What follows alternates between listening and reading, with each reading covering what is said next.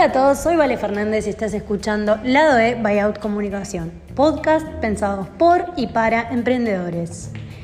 Los tenía un poquito abandonados, ya sé que por ahí estaban extrañando mi voz o no, capaz, pero bueno, les cuento que ayer fue el Día de la Mujer Emprendedora y no quiero ser menos lanzando la nota de la entrevista que le hice a una emprendedora uruguaya que admiro, me encanta mucho su trabajo, es una increíble mujer, se nota que le mete muchísimo a lo que hace.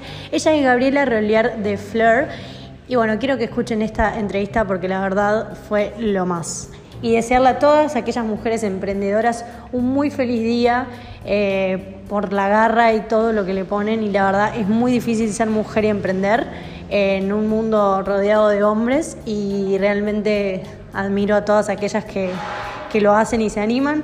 Así que un abrazo grande a todas y les dejo la entrevista con Flor.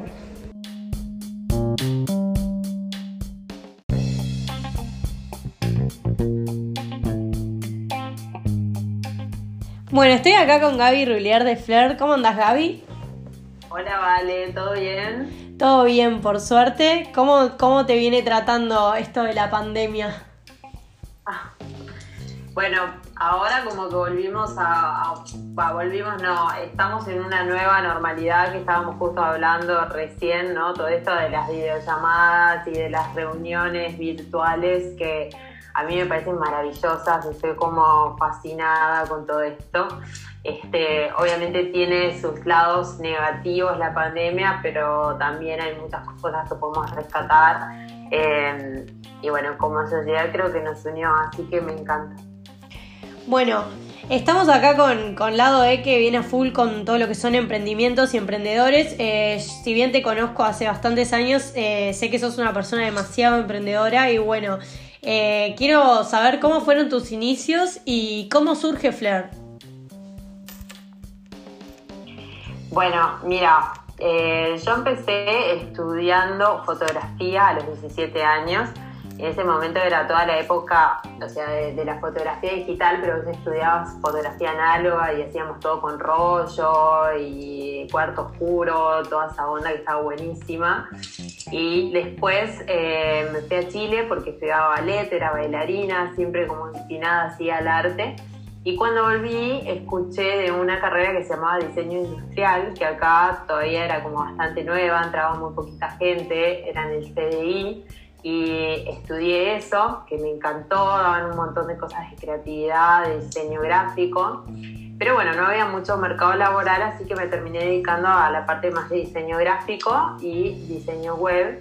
Me fui a Europa, estuve tres meses allá y estuve armando todo un proyecto que yo tenía, imagínate, en 2010 de esto, de un sitio que eh, tuviera todo boutiques de moda y que las boutiques pudieran subir sus productos y taguear sus productos Estamos hablando cuando Facebook ni siquiera te tagueabas en Facebook, o sea, una cosa que después sucedió, pero por otro lado. Y estuve, bueno, un año con eso y estudiando HTML y CSS porque, bueno, para armar todo el mock-up del proyecto y quería hacerlo eh, con todo programación re sofisticada y lo presenté a la ANI y bueno, la ANI me dijo que no creía que los diseñadores subieran sus propios productos a la web. Eh, en esa época había muy poquitos e-commerce y bueno, yo re decepcionada, todo el trabajo de un año, todo, dije, ¿qué hago con todo esto que aprendí? Aprendí HTML, CSS3, había aprendido todas las últimas tecnologías. Dije, voy a hacer una revista porque me encanta, me encanta la parte editorial, la parte de poder compartir cosas que me gustan, eh, conocer gente de otros países, eh, entrevistarlos. Bueno, eh, así fue que surge Flur en 2011. Hicimos como un eventito de lanzamiento con feria de diseño. y bueno, en esa época era todo muy rudimentario, ¿no? Y era súper independiente. Y bueno, después de unos años yo me terminé dedicando a la fotografía, me fui a Nueva York a exponer, después fui a Londres, a, París, bueno, un montón de lugares. Dejé de lado la revista porque era algo independiente. Eh, y bueno, y, cuando eh, me di cuenta que yo en realidad trabajaba en publicidad, porque trabajaba en fotografía con marcas, todo esto, dije, voy a estudiar publicidad y hice la tecnicatura en publicidad y ahí cuando terminé eso dije, tengo que presentar la revista en alguna parte, yo quiero retomarla, quiero hacerla bien, entonces la presenté a un proyecto de cultura, gané unos fondos eh, y bueno, con esos fondos pude relanzar todo, la hice en WordPress, que antes la tenía todo en código escrito, digamos. Em, hice el evento de lanzamiento, hicimos un desfile con Margo Baridón y Adriana Welfi, hicimos el segmento impreso y bueno, y a partir de ahí como que se profesionalizó y bueno, es lo que es ahora, que bueno, nos encuentran en flurmagazine.com. Me encanta, o sea, súper, súper remando, remando y me encanta. ¿Y cómo fue ese proceso de emprender? Porque me imagino que no fue nada fácil, eh, viéndolo desde esta perspectiva. Eh, ¿Cómo lo viviste? Bueno, a mí me encanta, soy re emprendedora, soy re curiosa, tengo como eso de decir, bueno, me gusta esto, entonces lo aprendo y soy muy eh, self-taught, o sea, voy y busco y busco cursos y todo y como que aprendo muy rápido las cosas y me gusta mucho la parte de la tecnología. Eh, entonces a mí me encanta. Hay gente, por ejemplo, en mi familia, qué sé yo, que me dice, está Gaby, o sea, qué garra que tenés, cómo querías hacer eso y seguiste y seguiste y seguiste hasta, hasta que pudiste, ¿no? Este, pero bueno, para mí el camino fue así naturalmente, no, no fue este, forzado ni es lo que me gusta y me esfuerzo mucho por hacerlo. Em, y, bueno, trabajo mucho para, para, que funcionen las cosas. Obviamente tiene sus pros y sus contras, vos sabés, porque sos emprendedora. Y, bueno, y ahora también un montón de gente que, sale a hacer su emprendimiento, pero bueno, cuando uno tiene pasión por lo, lo que hace y, y, realmente le gusta, las horas se te pasan muy rápido y es más fácil, ¿no? Este, trabajar para eso y construir desde ahí, es como una satisfacción. Y creo que te volvés un poco workaholic también, como que uno sin darse cuenta, pero siempre estás como ahí pendiente. Sí, sí. ¿Alguna vez sentiste miedo o quisiste abandonar? Dijiste, no, no sé si puedo con esto. Sí, de hecho, como te conté, abandoné. Estuve como dos años que no le di bola. Este, yo creo que también hay momentos, ¿no? Como esto que me pasó con, con el tema de la ANI y el tema de mi proyecto, que hoy en día vos decís, está, era, o sea, era eso, había que haberlo hecho porque fue lo que fue después. Pero hay momentos para las cosas y hay momentos en, en, los cuales está bueno que vos le brindes toda tu energía a un proyecto y hay momentos en los cuales está bueno que lo dejes estar porque también tiene que ver con algo más global o regional o, o local, lo que sea, ¿no? De qué es lo que está pasando y qué es lo que puede dar sus frutos en ese momento. Quizás vos tenés una idea, pero no es el momento para hacerla y, y queda ahí. Y, bueno, y así como eh, es este proyecto también, en su momento nació, después estuvo ahí, quedó, ahora está como más en auge y bueno, y siempre estoy pensando en nuevos proyectos, así que este, eh, nada, espero que siga, pero también siento eso, ¿no? Que, también hay, tiempos de, meterle y hay tiempos de pausar las cosas. ¿Cuál es un momento épico de tu carrera que digas me marcó mucho y también gracias a eso hoy, hoy, o sea, como que me siento plena? ¿Algún momento que recuerdes clave? Em, así como profesional, cuando gané el concurso, no, fui representante de América Latina para Samsung, que nos llevaron a París, estuvimos sacando fotos de París durante una semana en todos los, eh, los lugares icónicos, o sea, todo, todo estuvo increíble. Ese, ese momento creo que, estuvo muy bueno, ser reconocida así como representante de América Latina que ni yo me lo creía, que me caigo para atrás cuando me llamaron a, confirmarme.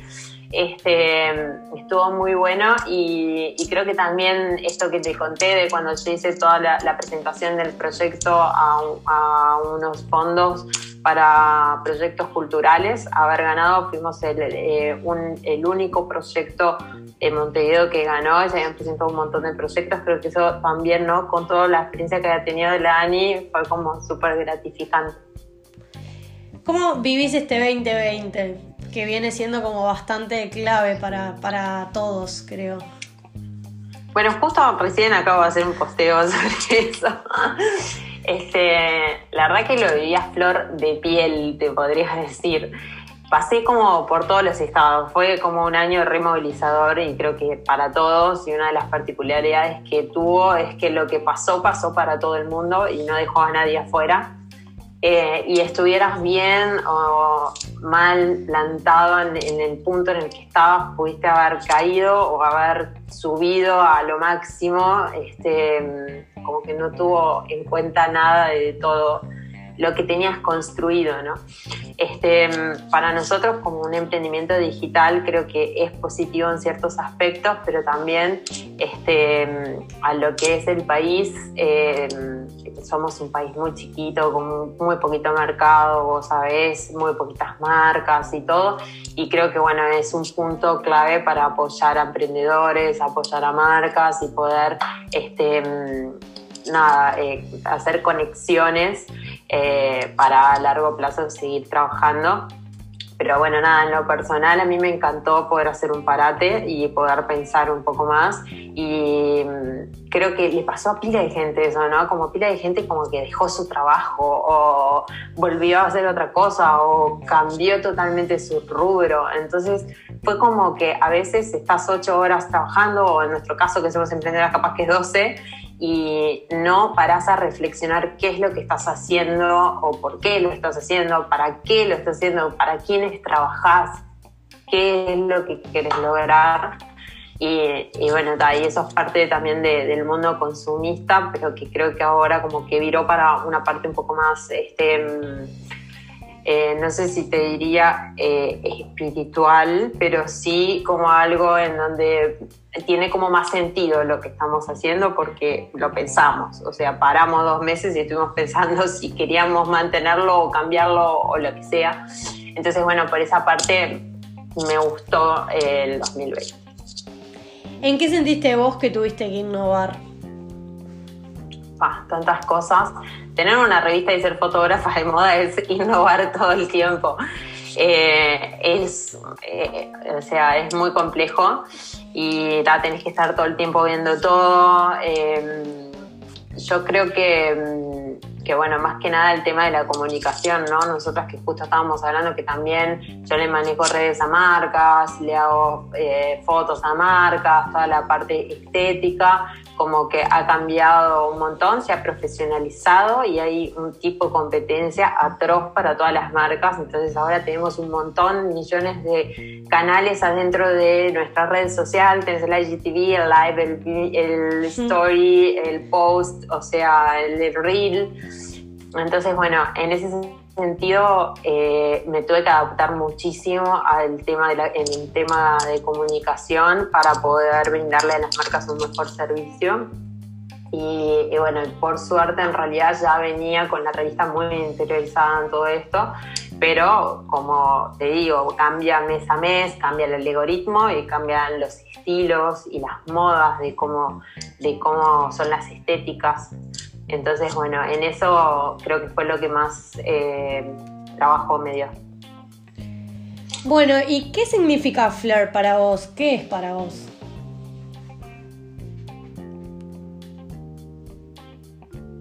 Ahora porque se cortó. Perdón, ¿qué? ¿Qué es Flair para vos? Flair es como un hijo, ¿no? Es mi día a día, lo que hago, lo que un poco me define en todo, en todo lo que hago, porque este es como tan amplio, ¿no? Todo lo que, lo que hago se define ahí adentro porque contiene todo y a su vez me fascina trabajar con el equipo que trabajo. Tenemos un grupo re grande de colaboradoras, eh, tenemos nuestro grupo de WhatsApp, hacemos eh, juntadas, eh, son todas unas divinas, trabajo siempre con mujeres, me fascina trabajar con mujeres, siempre que tengo la oportunidad contrato mujeres y, y me gusta que me contraten mujeres, me gusta tener jefas mujeres, o sea, soy una feminista total.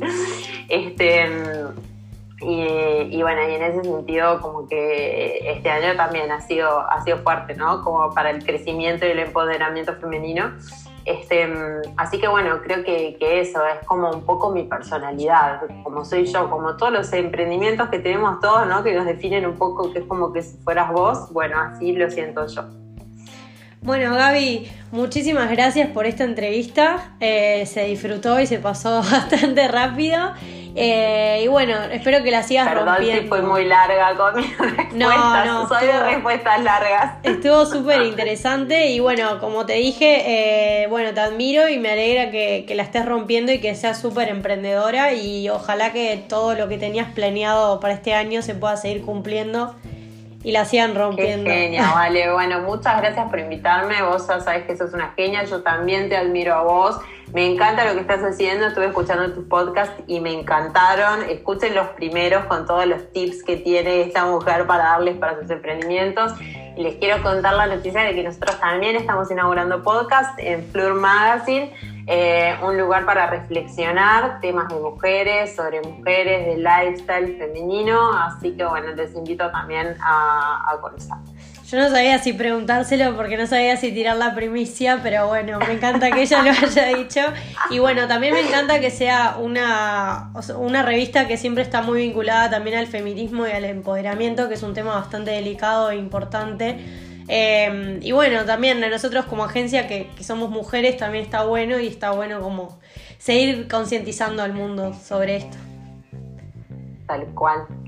Bueno, muchísimas gracias, Gaby.